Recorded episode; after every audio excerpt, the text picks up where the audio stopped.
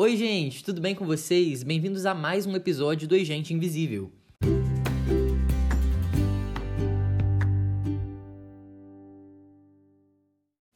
O episódio de hoje está um pouco diferente e não tem nem roteiro. Eu vou falar abertamente aqui para vocês sobre a minha última composição, que foi Bobo.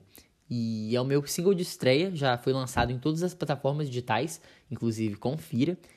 Quem me acompanha no Instagram já deve ter, já deve ter conferido essa, essa novidade, esse novo projeto que eu fiz, meu primeiro projeto de música autoral. E eu fiquei muito feliz de lançar isso. É um, é um começo de uma era, o começo de, de uma carreira mesmo, porque é algo que eu quero muito seguir na minha vida. Então, eu acho muito importante vir aqui conversar com vocês sobre como foi o processo de composição dessa primeira música. Bobo é uma música que eu escolhi para começar a minha vida na arte, na carreira, na música. E eu gostei muito de ter escolhido essa faixa, vocês gostaram bastante e quem me segue, quem me acompanha, quem engaja, já está apoiando muito o projeto e eu fiquei muito feliz com o feedback. Se você ainda não me conhece, eu sou o Arthur Lousada e eu canto e acompanho também. Então não se esquece de se inscrever no meu canal no YouTube e também de me seguir lá no Instagram para não ficar por fora das coisas que eu vou lançando, dos meus projetos e sobre as minhas inspirações também. Eu compartilho um pouco do meu dia a dia por lá. E não esquece também de escutar Bobo nas plataformas digitais. E agora vamos falar um pouco sobre como foi a composição e a inspiração para Bobo. Eu vou começar a explicar Bobo dando alguns detalhes do dia que eu comecei a compor a música. E desde sempre eu queria uma música que fosse chiclete, que grudasse na cabeça de todo mundo e que todo mundo soubesse cantar, o refrão, o gancho, que fosse realmente marcante, que ninguém esquecesse. E eu também queria que fosse algo muito íntimo, que fosse algo muito muito introspectivo e principalmente vulnerável, porque eu acredito que músicas que te deixam vulnerável são músicas que te impactam muito mais, são músicas assim muito intensas e eu acho que você precisa prestar atenção na letra quando não é uma letra superficial, uma letra muito profunda.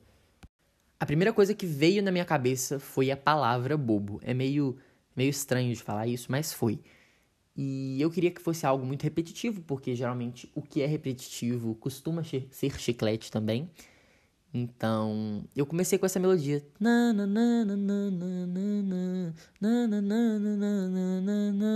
Ia ser uma música muito mais rápida. Eu pensei numa sofrência que puxasse mais pro lado das sertanejas que temos hoje, mas acabou que o resultado não tem nada a ver com isso.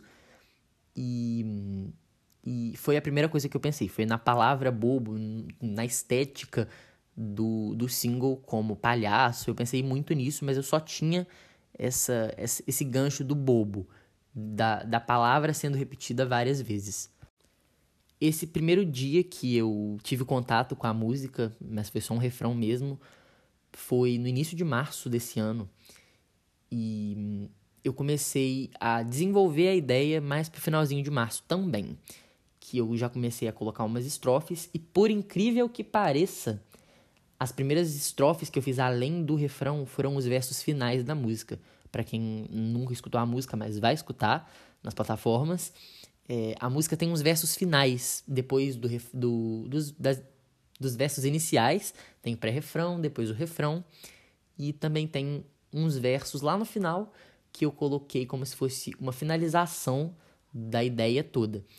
E esses versos, assim, são os mais fortes da música, são, assim, muito impactantes. É uma letra que mexe com você.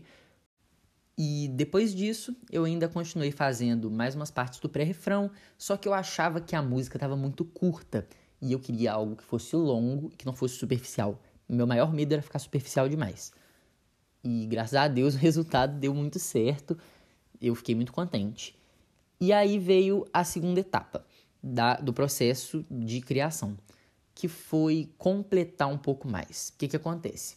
Eu fiz uma prova no início do ano, não lembro se foi prova ou teste, que o texto, é, a prova era de redação, e o texto que a gente tinha que interpretar, que tinha que falar sobre, era sobre as vantagens ou desvantagens de ser bobo, da Clarice Lispector.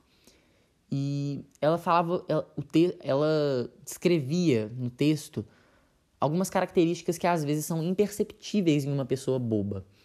E eu fiquei muito, muito chocado com aquilo, porque eu nunca tinha parado para pensar em nada daquilo do texto. Eu gostei bastante do texto, inclusive tem na internet, se você quiser ver, chama As Vantagens, não sei se é vantagens ou desvantagens, gente, de ser bobo, da Clarice Lispector. Coloca lá bobo Clarice Lispector que você vai achar. E depois que eu acabei a prova, eu fiquei, tipo, muito inspirado. E eu falei assim, não, eu acho que tem muito a ver com o que eu tô escrevendo. E aí eu comecei a fazer uns outros versos para a música depois daquilo. Acho que aquilo lá foi foi mais um gás que me deu para eu poder continuar a composição, continuar a produção daquilo e se transformou em uma música de quatro minutos e meio que é longa, mas passa rápido por ser chiclete. Então, foi muito curioso esse processo de composição, não foi algo que eu pudesse imaginar que uma prova pudesse pudesse influenciar na criação do meu single de estreia. Então, muito obrigado, professora que colocou o texto na prova. Palmas para você, porque você ajudou muito na composição da música. E obrigado, Clarice Lispector, pelo texto tão incrível que você fez sobre o Bobo e por me ajudar na composição. E a partir daí, eu gravei a música em junho, não sei se foi maio ou junho, gente, foi finalzinho de maio ou início de junho, porque a música demorou um pouco para poder ser gravada. Eu até tive uns problemas porque eu não estava conseguindo colocar para fora esses sentimentos, eu não estava conseguindo cantar conforme eu queria para a gravação. Eu fiz toda a gravação em casa e eu mesmo mixei, masterizei, fiz toda essa, toda essa parte da produção da música e consegui chegar no resultado final depois de muitos muitos processos de muitos processos para aprimorar a música, né? Para improvisar essa esse, esse talento, essa composição que eu gostei bastante. Mas agora vamos para um ponto que todo mundo está perguntando. Todo mundo não, gente. Algumas pessoas estão me perguntando o que, que foi a minha inspiração para Bobo, gente. Será que eu já vivi isso realmente? Para quem não sabe, a música Bobo é uma música romântica e ao mesmo tempo tem muita sofrência. E Desde que eu lancei a música, tem muita gente me perguntando quais foram as minhas inspirações para a música e criando toda uma fic sobre eu ter sofrido, porque a canção é toda em primeira pessoa, então é como se eu tivesse passado por toda uma experiência em que eu fui, em que eu fui bobo de me entregar demais a uma pessoa tão rasa e querer aprofundar muito um relacionamento com uma pessoa que não queria compromissos com uma pessoa que não me amava de verdade e uma pessoa que realmente me fez de bobo, me fez de palhaço. Porém, ao contrário do que muitos estão pensando e especulando, a verdade é que eu nunca vivi uma experiência dessas. E, tipo assim, desculpa desapontar vocês, mas Bobo não é uma música sobre mim. Bobo não é uma música sobre algo que eu vivi. Mas eu me inspirei muito em casos de amigos e amigas que passaram por isso e eu fiquei muito comovido. Eu acho que eu tenho muito essa sensibilidade, sabe, de entender muito bem, eu consigo entender muito bem o que que as pessoas estão, o que que as pessoas estão sentindo, né? Eu consigo interpretar bem pelo que me falam. E eu usei muito, muitos termos que me contaram na hora de descrever esses relacionamentos na música. Então acho que ficou uma música muito fiel a realidade que eu observei nas pessoas que me inspiraram a fazer bobo. Fica meio confuso, mas é um rolê todo assim. Resumindo, mil desculpas se vocês esperavam algo muito pessoal, mas bobo não é sobre mim, bobo é sobre as milhões de pessoas que passam por relacionamentos em que não são não são tão amadas do jeito que amam e que não são tão recebidas do jeito que recebem.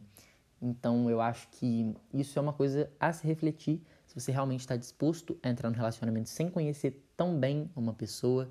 E é um exemplo a não ser seguido, então aprendam com o bobo, porque eu acho que toda a arte tem o poder de levar a decisão, a influência, além de ser uma música muito legal, com uma melodia muito da hora e que eu gostei bastante de compor, eu acho uma, uma coisa muito forte e eu fiquei muito feliz com o resultado e que muita gente gostou. Então é isso.